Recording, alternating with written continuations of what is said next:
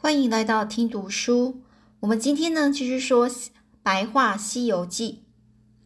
那我们继续说上次呢，就是唐太宗哦，他在做水陆大法会，就这样热热闹闹的展开了。每隔七天呢，举行一次的正会。每逢正会那天呢，整个长安城啊就非常热闹。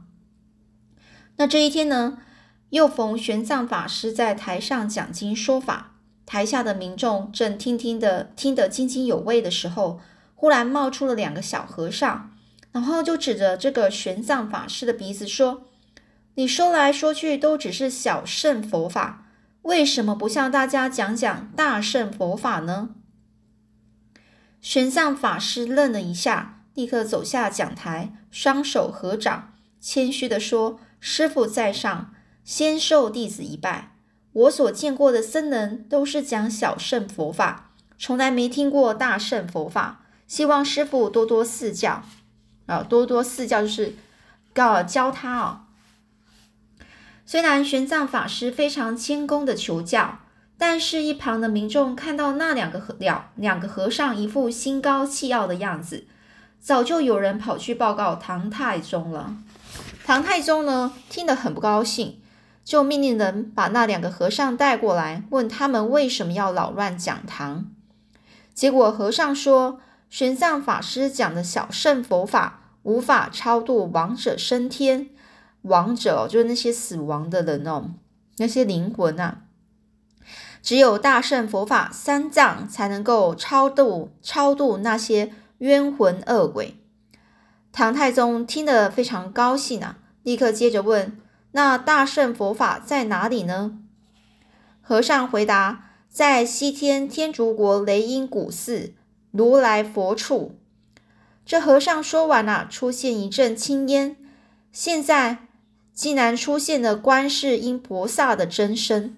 带着弟弟子木易腾云驾雾而去。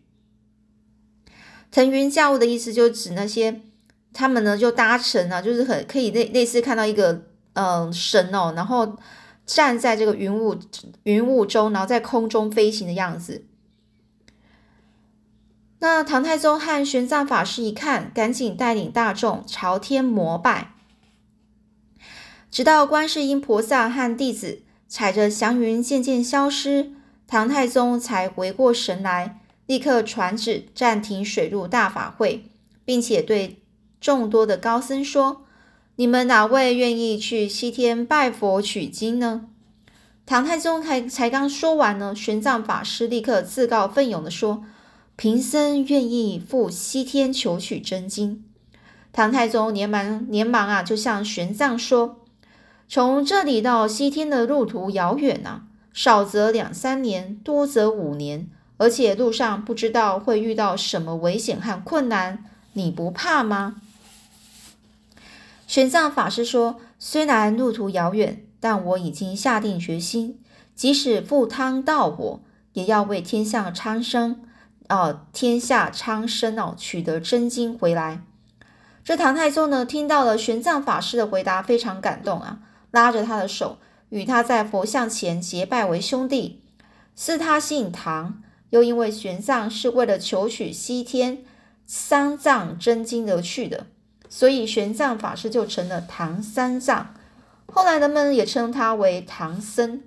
于是唐三藏骑着白马，手托唐太宗送的紫金钵盂，义无反顾的哦，踏上了西西天取经的漫漫长路。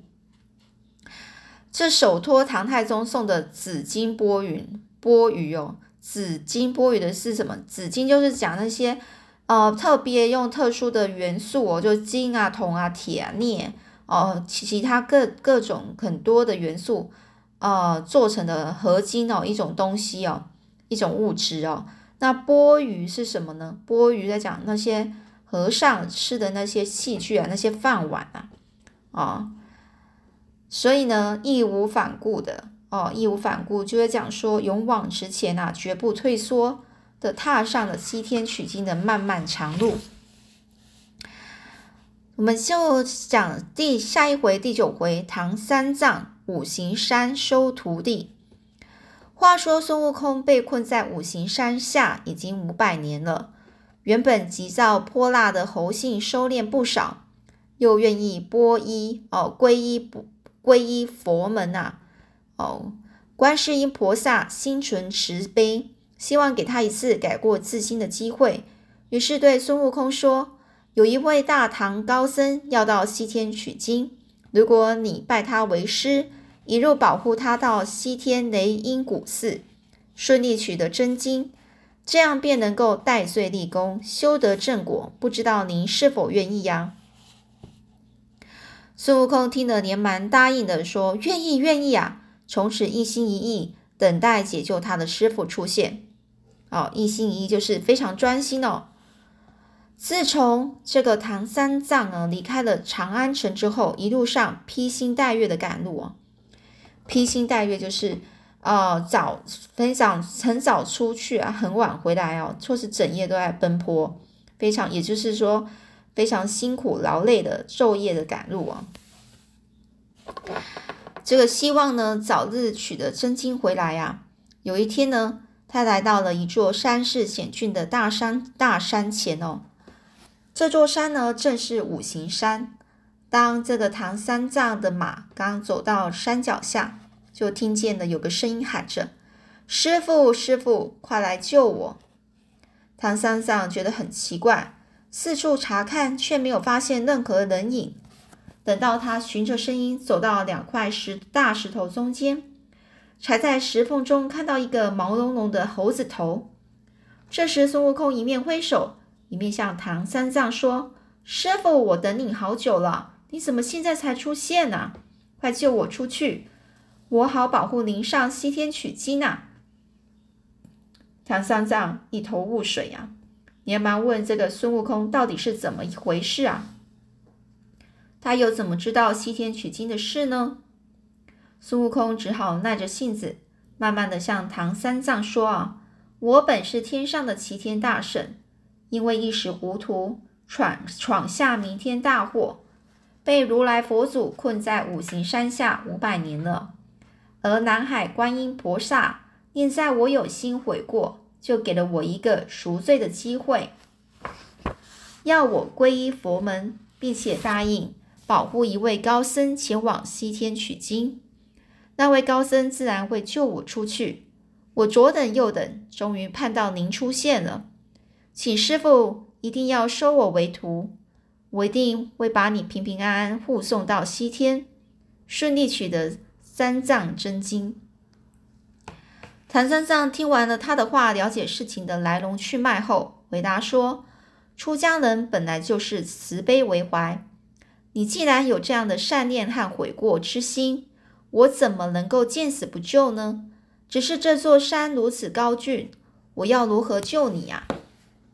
孙悟空赶紧说明啊。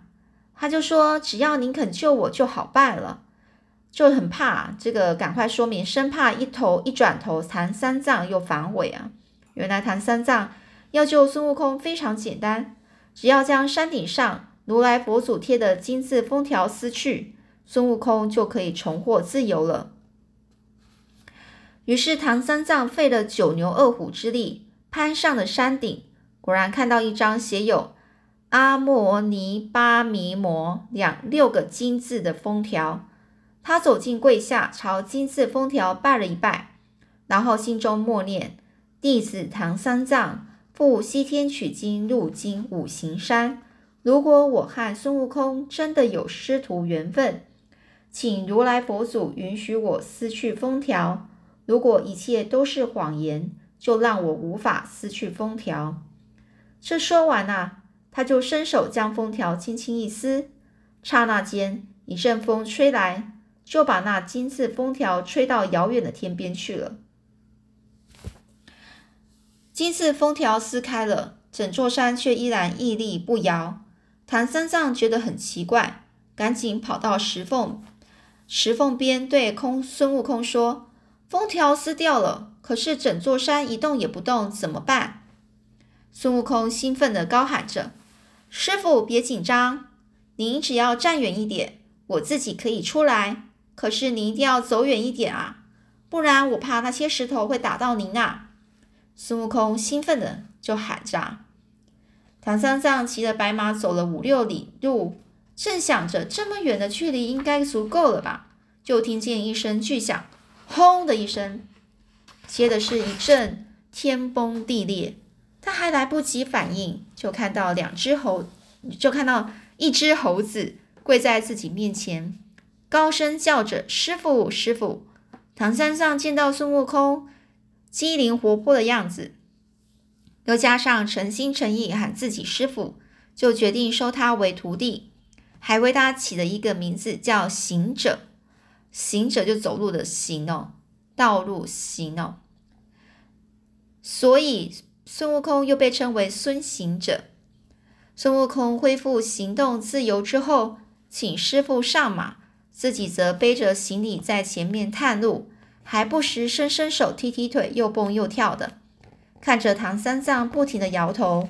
悟空，你怎么没有一刻安静啊？孙悟空开心的说：“师傅，别管我，我被关了五百年了，好不容易可以重见天日，自由的空气真新鲜呐！”孙悟空一边跑跑跳跳，一边说着：“哦，我们在讲。”刚刚有讲到“皇天不负苦心人”呐，就来说一个人呐的苦心没有白费，事情得到了解决。哦，那还有一些谚语哦，像是“天上若无难路走，世间哪个不成仙”。哦，意思就是说，如果很简单就能够一步登天的话，那么世间所有的人都可以变成神仙了。就比喻不管做任何事情呐，都要历经困难和辛苦。才能登上成功的高峰啊！天上若无难路走，天上如果若无难路走，世间哪个不成仙啊？世间哦，世间的人哪个不成仙啊？好，我们再继续看第十回：唐三藏五行山收徒弟。唐三藏和孙悟空师徒二人呐，过了五行山没多久，天色渐渐暗下来。两人正想找个地方好好休息一晚，却突然间狂风大作，旁边的草丛里竟然跑出了一只身形巨大的白耳猛虎啊！白耳猛虎意思是大只老虎，张牙舞爪的朝着唐三藏奔去啊！张牙舞爪就是非常的看起来很凶的样子哦。唐三藏看到见看到这样子啊。他见状啊，惊惊叫一声，孙悟空赶紧挡在师傅的前面，说：“师傅别怕，我来保护您。”一面说，一面从耳朵里拿出一根小针，在眼前晃了晃，瞬间就变成一根长长的金箍棒，迎面就朝着猛虎的头上打下去。想不到看起来十分凶猛的老虎，就这样一命呜呼了，一命呜呼就去就已经去世了，死掉了。唐三藏啊，就心有余悸的问悟空：“您刚才拿的是什么武器？怎么之前都没有看你使用呢？”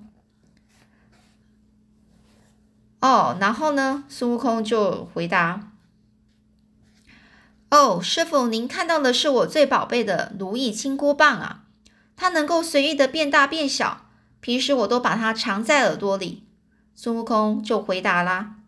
又拔下身上一根毛毫毛，吹口气，马上变出一把尖刀，将刚刚杀死的猛虎的皮剥了下来，裁成一件披风，穿在自己的身上，这才请师傅上马，继续赶路。这一天，唐三藏师徒二人走着走着，走到了一处人烟罕至的树林里。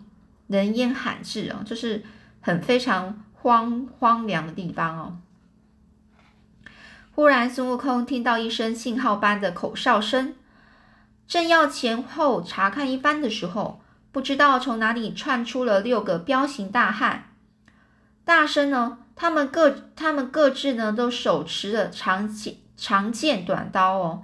其中一个就好像是首领的人哦，向他们师徒啊就吼着说：“聪明的话，赶快拿出身上值钱东西，我就饶了你们的命。”唐三藏不曾见过这么多的凶神恶恶煞，不由得胆战胆战心惊哦。凶神恶煞，就讲那些非常凶恶可怕的人哦，胆战心惊，就是他就很害怕了。一不小心从马马背上跌了下来，孙悟空见到这样子啊情况啊，赶紧把师傅扶起来，安慰他说：“师傅别担心，这些人是给我们送旅费来的。”唐三藏呢，担心的说：“啊，悟空不要胡说，我们就把身上的东西都给他们好了。他们有那么多人，你怎么会是他们的对手呢？”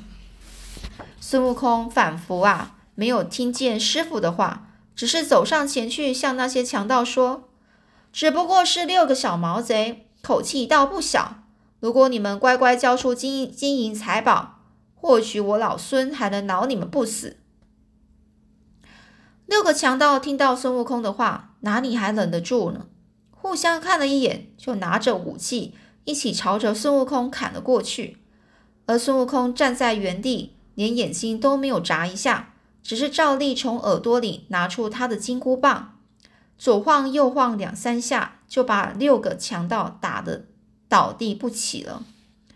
唐三藏把这一切都看在眼里，忍不住责怪孙悟空说：“阿弥陀佛，悟空，上天有好生好生之德哦，好好生之德就是，呃，对于生命啊是非常有嗯。”呃，替他们觉得说，呃，是可以给他们机会哦，不不就是这样子把他打死哦。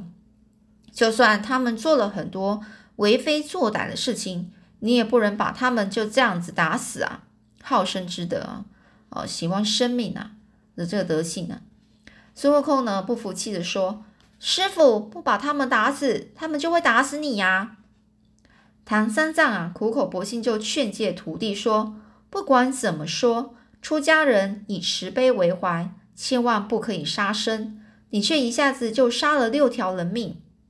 孙悟空一听之下更生气的，大声说着：“五百年前，我老孙在花果山当大王的时候，八面威风，哪还有点由得你说教？哦，说教就是听他听这个唐三藏教训他。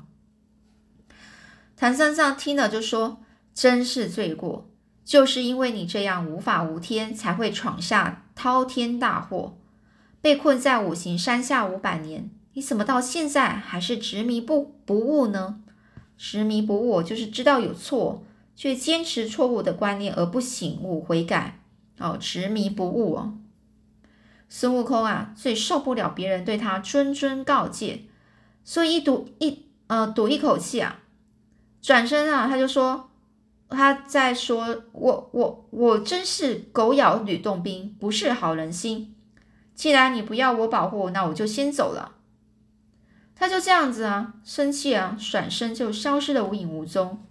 唐三藏没办法，只能叹口气，自己骑上白马继续赶路。才走不远，就看到一位白发苍苍的老老婆婆迎面走来。老婆婆跟唐三藏打招呼。并且问他为何一个人孤零零的在赶路。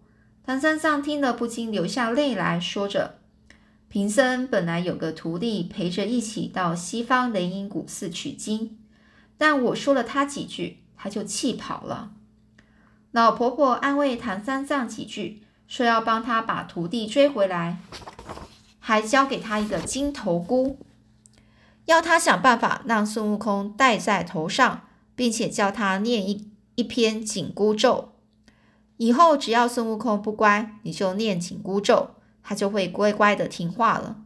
老婆婆说完了，化成一股青烟消失了。这时唐三藏才知道，原来老婆婆是观世音菩萨化身的。没多久，孙悟空果真回来了。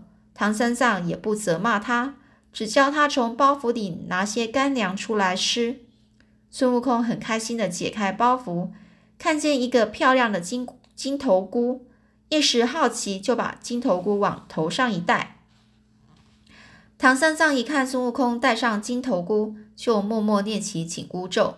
只见孙悟空突然抱住头大喊：“痛死我了！”老三这个唐三藏不理会啊，继续念着紧箍咒。结果孙悟空痛得在地上打滚，不断的打滚。说也奇怪，只要唐三藏一停，孙悟空的头就不痛了。他这才恍然大悟啊，是头上的金头箍在作怪。可是任他怎么用力，就是无法脱下这个金头箍，气得孙悟空拿着金箍棒到处乱打。